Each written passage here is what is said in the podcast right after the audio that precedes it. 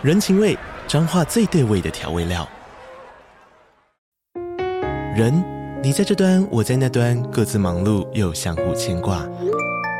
情，街角的吵杂声传递温暖与思念。味，是从每一个转角飘出的乡愁。这里是彰化县政府 Pocket 节目《彰化早咖》，我是主持人内克。从彰化大小事各具特色到旅游攻略，透过轻松有趣的访谈，带着大家走进最在地的早咖。准备好了吗？彰化的故事，我们说给你听。以上为彰化县政府广告。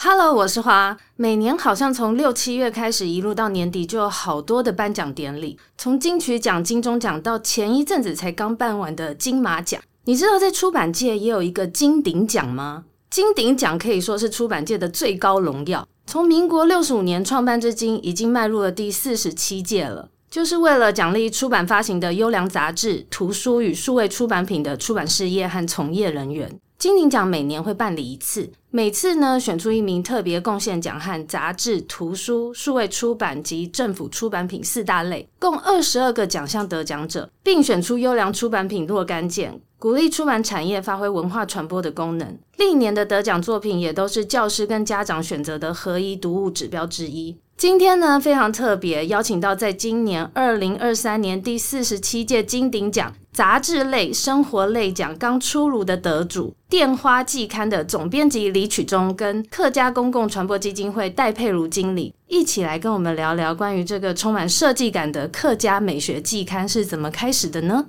欢迎李总编跟戴经理。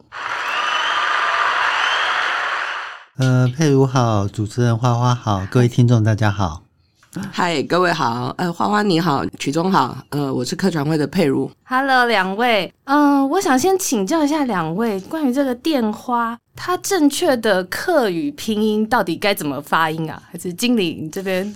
哦，其实我的客语也没有很好，不过电花的客语是天罚，天罚。天罚，天罚，对，我当初看到这个季刊的名称的时候，就一直很好奇，到底那个实际要怎么念？那我想问一下总编，这个电花天罚这个刊名当初是怎么发想出来的？为什么会想要创作以客家为主题的季刊呢？呃，创作以客家为主题的季刊，其实这个主要当然来自呃客家公共传播基金会，所、哦、以、嗯、我们都简称客传会。是，那他们希望透过一个媒介，然后去发掘一些比较，应该说比较跟。传统既定印象的客家比较不一样的，因为我们知道，其实大家对客家都有一些自己的比较算是传统或是刻板的一些印象。呃，那样的一个刻板印象，其实放在现代的生活里面啊，可能也不是那么样的正确，也不是那么样的合适。所以呢，就想说透过一个刊物，然后把一些现代客家的一些，不管是它的传统的本质或是美好也好，然后可以透过这份刊物把它呈现出来。那后来当然就嗯，其实当时我们曲中应该还记得，我们当时在想这个名字的时候，好像你想了好几个在挑，对，对，对。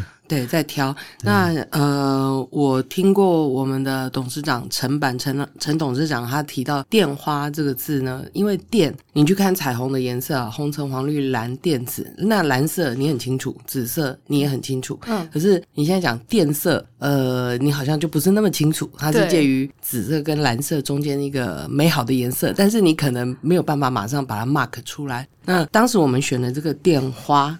用靛这个颜色，其实也是想去找到，其实客家人在很多的场域里面，他是隐性的，就是说他不会特别的去张扬说，哎，我是客家人，我是客家人，他是一个非常隐性而且低调的族群。所以我们想用这个靛的这个颜色去做这样子的一个联想。对，它其实有很多种意涵啊，包括说在色系上面。那实际上电花呢，其实是。来自有点像是，因为客家它有很有名的蓝染，对，嗯，那蓝染你需要用染料，嗯，那染料其实是萃取自蓝草，然后萃取后呢，它会有一个类似那种白色的粉末，那个就叫靛花。对，最浮在上面的一个。对对，就叫靛花，哦、然后是用那个来染色。嗯、那我自己其实当然那时候找了非常多一些名称啊、用字啊，嗯、然后后来看到这个之后，我自己是很高兴啊，因为它就有点蛮符合我们现在要做的事情，就是我们希望。应该说，靛花它有点像是，其实每个客家人，他不管在血液里或是骨子里呢，其实都有一些客家的因子在这里面。嗯，那这样的客家因子，我们觉得其实是非常重要的，而且这样的客家因子也可能会在他成长过程里面，或是到后来的工作上面，或是创作上会显示出来。所以电花就有点像是这样的意涵在这里面。我们把这个最美好的、最本质的一面。透过电花把它萃取出来，然后让更多人有机会去认识所谓的现代的客家这样子。哦，所以这个现代的客家就是像你们刊物上面有介绍说的新的客家人吗？嗯，那个，因为客家的确他非常的，因为我自己本身不是客家人，嗯、但是因为接触 接触了关系，我都觉得哦，客家是一个非常有趣的，他们很浪漫又很务实，嗯，很坚韧。又很柔软，就是他把一些对对特质会对对，不是矛盾是多元。多元 对，不好意思，就是我觉得就既坚韧又柔软，然后既浪漫又务实，我觉得这样的特质我觉得很迷人，嗯，对，所以就想说，而且以往其实客家真的非常隐性，嗯。所以就是不会特别提到自己的客家的关系或是血缘。那我觉得可能当然跟整个的一个生活或者文化背景有关系。嗯、那以往其实客家到台湾来，或许某些时候可能也会面临到原本的闽南族啊，或是一些原住民族，嗯、就是相互的一些那个对，对。那我就觉得，其实像我自己的经验，我也是到在军中的时候才第一次发现说，哦，原来我生活周遭有客家人。对，就我在当兵的时候。就有连上的士官，然后他晚上在打电话的时候用客语，然后对他用客语，然后我想说，哦，哎，为什么我听不懂？然后就觉得很奇怪，后来才知道那是客语。然后他是客家人，嗯，对。好，那我想问一下，就是我觉得这个季刊很特别，嗯、因为一般外面看到的季刊啊，或是一般出版刊物，现在都是以小册子居多，有点像嗯薄薄的书册、薄薄笔记本那样。嗯、但是我当时看到电花这个季刊的时候，它是以报纸的形式出版的。当初为什么会想说以报纸的形式出版呢？呃，其实应该说我自己做出版的关系，所以会特别。注重在每一个出版品它的刊物的形式，包括它的用纸跟规格跟大小。哦，那其实每一种规格跟用纸呢，都会呈现出不一样的氛围跟沟通的形式。那我自己是觉得报纸是一个作为一个某一些族群特定的族群或是特别的地方，作为一个媒介，是一个非常好的媒介。它就有点像是，其实像日本。嗯，日本有很多的全国性的大报，也有地方性的大报，然后也有一些是特别族群的，比如说印刷出版啊。那他们会透过报纸的方式，把属于这一族群的人把它聚集起来。所以报纸在阅读的时候，它有那种类似那种共通性在，就是我们好像大家一起在看同一份报纸，那会有那种社群感。那杂志有时候小开本会比较零散，比较属于个人。嗯，那报纸会有一个群体感。然后，另外报纸又有俯瞰的那种感觉，因为它开本很大，你要把它整个开起来，从上而下这样子看，所以其实它又有一点像是透过这个部分，可以去细细的去观察到各个不一样的细节或是面相。哦，那我觉得拿来作为一个。客家族群的一个报纸，而且又是一个不管是对内或是对外，不是客家的一个沟通的一个媒介，我觉得报纸是非常合适的。那尤其是其实现在的确台湾报纸比较示威嘛，对。那这样一份新形态的客家季报出来，我觉得一定可以让大家有一个有点像是耳目一新的感觉出来。对，那当然那只是形式啊，包括我们在设计排版、嗯、挑选的一些插画或是摄影，其实都非常的现代。对。对而且报纸一打开，就刚刚我之前有跟戴静聊到，它很大的版面是很漂亮的照片，这、嗯、是就可以直接当海报。对，对因为你们里面很多的照片都是非常美的，所以是不是戴静要不要补充一下？所以用这个形式，你可以看到多比较大又漂亮的图片。其实我们这个里面的内容呢，我们是想要把七十个客庄，对哦，这个七十个客庄，我们刚刚有聊到，这是客家重点发展区。对。所以呢，在每一期的电话里面，他都会去针对不同的客庄去做采访，那里面的人事物。然后，当然客家庄最漂亮的就是它的生活场，就是场域这个地景，然后非常非常的美。然后很多是非常的天然，然后这里生活的人的样态。那当时我们的董事长他非常，因为他也是一个非常专业的摄影家，哦、所以他他很希望他可以在每一期的时候，就是打开一张非常。就是全版的，然后就是我最美的客庄的样子，嗯、然后让所有的人都可以看到这个客庄的这些生活的细节。那其实我觉得这是非常浪漫，而且非常美好。那曲中就实现了这一份浪漫。所以我们每一期其实是我们在摄影上面都有非常专业的摄影师配合采访，每一张照片都非常的用心。所以我们有常开玩笑说，每一张照片框起来，大概就可以开一个摄影展。真的，真的。哎，你们之后真的是可以办一个，我们正打算要对。这个想法，这样子，这而且都是非常年轻的客家的摄影摄影师，都是新的客家人，都是新的，然后也都因为这样子，大家聚集在一起，其实这是最美好的事情。对，真的是可以开个摄影展，因为刚刚戴经理跟我讲到这，我才想到，因为一般书本小小的，你没有办法欣赏到这么大的照片，而且这个每一届打开都会有一个类似副刊的感觉，有没有？那个电话通讯，通讯，对对，都是真的，每一张是都可以。放在墙上当海报的，很漂亮。当初的想法也是这样。嗯，哦，说到这个，我在看这个季刊的时候，我一直很好奇。呃，我不管是你们网络上的，或者是每一刊的封面，在你们下面有一个副标，那一句就是写：前天看到一只兔子，昨天是鹿，今天你。我特别去查一下，因为我原本没有听过这句话。然后我去 Google 发现是一个美国科幻小说《蒲公英女孩》里面的一段话。想问总编，这是有什么故事吗？为什么会放这一句话在这上面？嗯，应该说我在一方面在，因为我自己不是客家人，所以在挖掘所谓的客家精神或客家本质的时候，发现到说客家真的是一个非常有趣而且隐秘的一个族群。他这里面讲的他的意思，嗯，可是我要讲这个故事就会很长，它它有点像是一个科幻，它是一个科幻故事。对，我有查，对对，你有去查那个大概内容吗？对，很很有意思的故事。然后，因为有时候我们在问我周遭的朋友，因为办这个刊物的关系，采访，所以所以我都要采访人，所以我周遭的一些朋友啊，不管是文化圈的创作的啊，我第一句都会问他说：“你是不是客家人？” 现在应该认识很多客家人吧？大家才会说我是客家人。然后很多很多人其实第一反应是说不，好像不是。对。然后我说，你要确定吗？你要你要回去问一下你爸妈或者祖父母辈吗？哦。那当他在问的时候，可能有二分之一的机会是。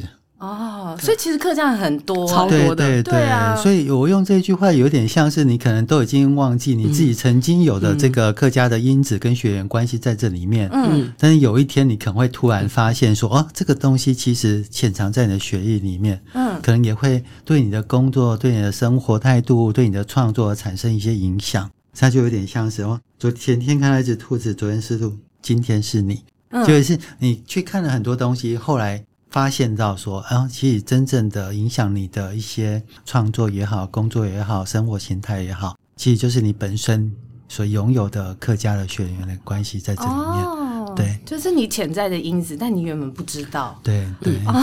特别哦，对，这里面有很多故事哦，我还记得。有，我们很喜欢买很多东西在里面，对，真的很有发现。的感觉，而且就是很有诗意。就那时候我搜寻电话的时候，其实它网站跑出来就是直接这一句话，然后我想说这到底是什么啊？就很大好奇这样。我还记得有一个插播一下，你看在那个我们创刊的时候的第一期的封面，嗯，我们我们选了曲中那时候选了一个美国的插画家的呃一一张图，然后他去取得授权，他觉得那张图非常适合创刊号，好创刊的时候，对对，你以后可以去查这个。然后呢，他去取得这授权之后，我们就我们就认识了这个插画家嘛，哈，这个插画家是一个美国的 ABC，他是台湾去的 ABC，他就在美国。然后那时候呢，呃，我们看到这张图，我们完全没有意识到他跟客家有什么关联。后来呢，这个插画家就好像问他妈妈说说。妈，最近好像有人跟我要了这个授权，那我就授权给一个叫客家的，跟客家有关系的杂志当封面、嗯、啊，你可以去看。然后他妈妈竟然就跟他讲说：“你是客家人。”他完全不知道，因为他从小就出去了。嗯、然后他妈妈是新竹的客家人吧？对，对我好像有这个故事的印象。然后那时候我们就好惊讶，所以我就很喜欢在我们的这个电话里面去找到啊，原来你也是、啊、你也是客家人啊，原来你也是啊，对，就是那个 moment 就很契合哎、欸，对对对。然后他是授权完之后回家问了，他妈妈还说，呃，你是啊。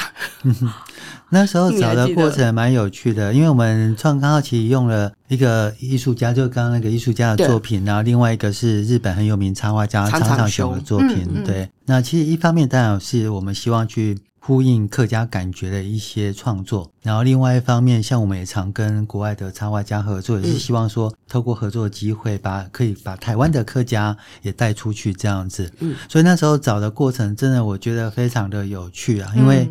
那时候看到他的画作的时候啊，嗯、其实我第一印象是他的画作有一种神话的感觉。嗯，那为什么会想要一开始用神话感觉当做是客家祭拜？因为其实客家对我来讲一个非常特别而且重要的节日就是天穿日。天穿日，对，天穿日，对，就是它源自那个啊，天穿日就是来自那个女娲。哦，女娲补天吗？对对对对对对，那客家其实是很慎重的，很慎重的，把这个样一个节日把它流传下来。女娲算是客家在拜的女神吗？没有，呃，不算，但是他们就觉得这个节日非常的重要。北部客家，对对对对对，所以所以那时候想，哦，有这样一个客家的渊源跟传说，嗯，然后我想说，那或许第一集我们可以用这样一个感觉。然后就找他的艺术作品，然后就对对对，因为他在美国那时候看他的英呃英文的拼音，隐约觉得应该是华人，华人，但是不确定到底是哪里的。嗯后来才发现，哦，原来他还是客家人，哦、很厉害，对，特别的机缘哦。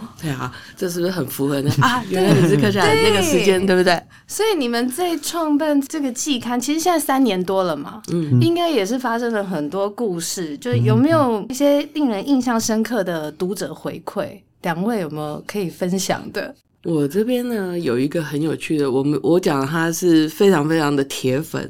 很妙，她住在台东，嗯，还有一个非常可爱的妈妈，呃，她会专程跑到我们的会场，然后就跟着我说：“我好喜欢你们的东西。”我虽然因为她在台东，她其实买不太容易买购买到电花，其实电花在通路上，在我们在推通路的时候是有一点点辛苦，他不太容易买到。可以购买，对对对对。但是一开始的时候，他就非常喜欢，他就跟我说：“我拿这个电话，然后我拿上面的文章在教小朋友课语，就是他用这个去念。”然后他对里面的故事如数家珍，这样子很可爱。然后他就会每次说：“你们一定要坚持下去啊，一定要坚持下去。”呃，我记得他住在台东，然后每次都会很遥远的鼓励我们这样子。我很喜欢，我要不要给你看我那份已经翻得破破烂烂的那一份？好可爱！他每次都会这样子，嗯、很可爱，很遥远的跟我们打气这样子。我其实蛮感谢。嗯蛮感谢有这样子的支持，嗯，对，嗯，总编这边有吗？我 我我的回馈反而都是来自客传会吧，因为我知道 其实要在目前呃，不管是任何单位，我觉得要办一个比较新的东西，嗯、然后希望透过比较现代化的方式去呈现，某些时候会承受到一些压力。那这样的压力其实要能够承受住，我觉得是不不简单呐、啊。对，然后这里回应到你下一个题目，有说、啊、为什么要参加金鼎奖？为什么？对因为因为其实的确我们是蛮用心在编辑采访这些刊物。那我们也觉得说，其实所报道出来的东西真的是非常以客家的一个不能说角度或是观点，而是我觉得是每个人或是每个客家人其实都隐藏在心里面一些美好的一个部分。嗯，对。那我们希望透过这份报纸可以把它呈现出来。那它其实我讲美好部分不是讲的就是很大的东西啊，其实就是日日常生活的小事，其实都是非常重要的。对，所以我自己最喜欢的，像电话里面我们有规划一些单元，就有点像是婚丧喜庆这样子，嗯、就是有些人过世了，我们希望透过这个报纸来纪念他、怀念他；然后有人出生了，我们透过这个报纸来庆祝他的出生。对，那有人两个地姻缘呢，不管是什么样的关系，那我们都会用这样的形式去祝福他们。对，那我觉得这个其实就是一般，就是我们人生活里面最最重要的而且我们一直在讲幸福生活，其实对我来讲，那就是一个很重要一个幸福生活的一个形态的样子。嗯，对。所以这里面会有客庄的，呃，我们之前一开始发想的时候，它会有喜讯，它会有訃闻，它会有悼念的人，然后它会有新生儿的讯息，它会有谁结婚了，然后谁谁搬进来了，谁搬进来客庄了，然后谁创业了，就是会有这样子，就是你生活周遭的新闻，小新闻，但是是很真实的，就就围绕着你。所以其实回到曲中刚刚讲的这个这种小的生活上面的很幸福的小美美好这件事情，我们其实是有透过很多。地方协力的，你会发现我们、嗯、我们会找很多在地方生活的，在客庄生活的人，跟我们一起共同写作这份报纸。嗯，那不是只有呃曲中他们的总编辑，或者说他们的编辑下去，或是摄影师，其实大家是一起一起工作的。我觉得经过这些年这些年下来，这些伙伴们，那固定跟我们一起工作的，或者是新加入的等等，然后认同之后愿意在这中间提供他的文字，然后提供他的观察的人，其实都是我们。我们非常非常感谢的，因为有他们，其实呃，你看电话通讯里面有一个庄内新闻，对，就是由他们在负责的。然后我们也把这些庄内里里面写稿子的发生的一些事，发生的事，对对对，然后帮他们一一的编排在电话上面。那这些事情其实是我们非常珍惜的。我们常讲这是一个不会过季的报纸，因为它记录的就是当下生活。那你也发现，我们是以这个叫做节气出刊，对，很特别。每一个 每一个刊物的名称都是像什么有春分、惊蛰、惊蛰，最近是大雪嘛，对，很美耶。因为客家的生活就是依照节气在做更替，对对对，什么时间到了，你要开始拔萝卜了，你要种萝卜了，你要开始晒晒咸菜了，你要做什么？其实他的生活就是非常非常呃符合这种节气的氛围。对，所以整个计划、整个编排都是按照这样的步调在做。对，初刊日就是那一天刚好对应是什么节气，所以里面还有食谱啊，像最近要开始吃咸汤圆了。我看那个食谱，对，看起来都很好吃的样子。而且刚刚有提到那个客庄内的一些生活，因为我自己其实是台南人，那其实客庄一般我们讲，其实客庄主要都分布在我们叫三六九嘛，嗯，对对，台三线啊、六堆啊、台九线。那你只要去走一趟台三线，你就知道，其实，嗯、呃，因为在西岸啊，就是台一线，它其实比较高速经济发展。嗯，对。那当你再回去台三线沿岸的一些生活的时候，你会发现到说，哦，原来台湾原始的比较质朴的生活的样态，被好好的保保存在客庄里面。嗯、我觉得这是非常难得的，对。就是一个比较时间静止的空间，像这样好山好水好食物，好没有没有受外面的干扰，没有没有，应该说没有太过度的一些经济发展跟开发，因为我们知道，其实现在生活里面，我们要保留一块绿地啊，可能都很难。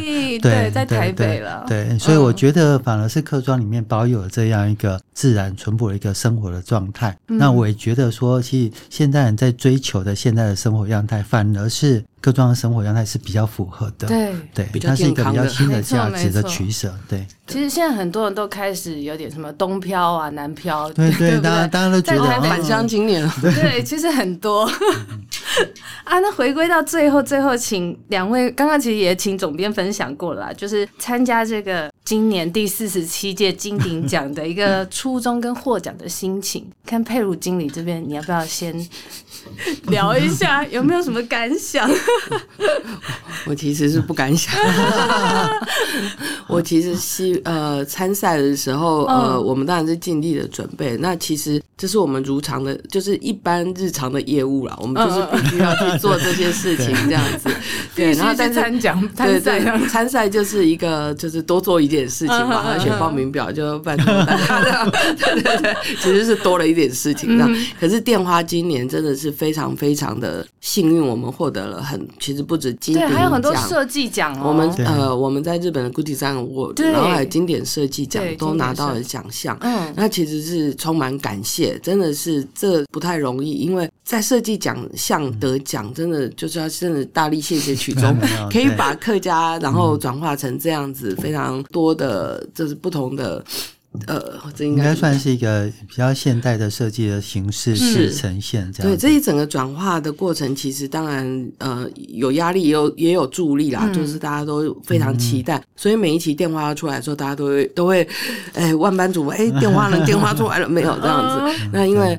我们基金会这三年来，电话是跟着我们一起成长。它几乎是我们基金会一创立的第一个作品，嗯、我们就开始做这份刊物。嗯，那我们也希望它可以长长久久的去把客庄这些美好的生活再继续说说出来，然后让更多人知道。嗯，那去报名参加，然后得奖，其实是其实是感谢啦，真的希望可以让更多人爱它，就是可以好好的爱护它，它可以有机会再。再更好，然后我们也有机会再更精进，让更多人连接到这个网络里面来，提供更多的呃，不管是讯息也好，画面也好，故事也好，让电话更精彩。我们希望的有得到这样子的回馈，这样。嗯嗯，那总编这边，嗯，其实当然免不了都会参加一些奖项了。嗯、那参加奖项其实。但原则上是，当然一方面可以把自己所编辑的一些东西，如果有可能的话，可以得到一些肯定。但我觉得，参加这些奖项的一个另外一个目的，也是希望说，透过这些奖项，或许可以把电话把它带到更远的地方。对，有更多人有机会可以去认识这份刊物，然后也透过这一份刊物，有机会可以去接触。客家，对对对，然后去认识所谓的客家的生活，那他们的呃本质或是精神也好，然后有机会去接触，因为我觉得更多一些接触，就有更多一些同理跟认识，那我觉得这是非常重要的。那我自己觉得金鼎奖可以得，真的还蛮不容易的，因为我们知道，哦、对，因为因为生生活类别的杂志有非常多非常多元，嗯、对，嗯、那一个比较不一样的。特别的一个族群为出发点的刊物，然后在这里面可以得到评审们的喜欢跟欣赏，嗯、我觉得是蛮难能。因为我们自己本身在出版业也会知道，嗯，对对，那也是很谢谢说，这是金鼎奖这么呃评审这么慧眼这样子吗？其 实也也是透过他们这样子，可以让电花可以让更多人有机会可以去认识跟了解，嗯、对，哦，嗯，好，那今天真的很谢谢两位跟我分享，让我认识到。这么美的一个季刊哦，对客家的文化故事有更多的了解。因为我刚才跟戴静聊的时候，其实我还原本还搞不清楚台山线到底是在哪个位置，啊、原来就是苗桃竹苗中台中。其实台山线很长哎，它从监察院到屏东市，对，哈，一直连到屏东啊。嗯、台山线本线啊，零公里是在监察院门呃行政院门口，对，然后它一路往南到屏东市。哦、那你说三六九三六九，那我们对。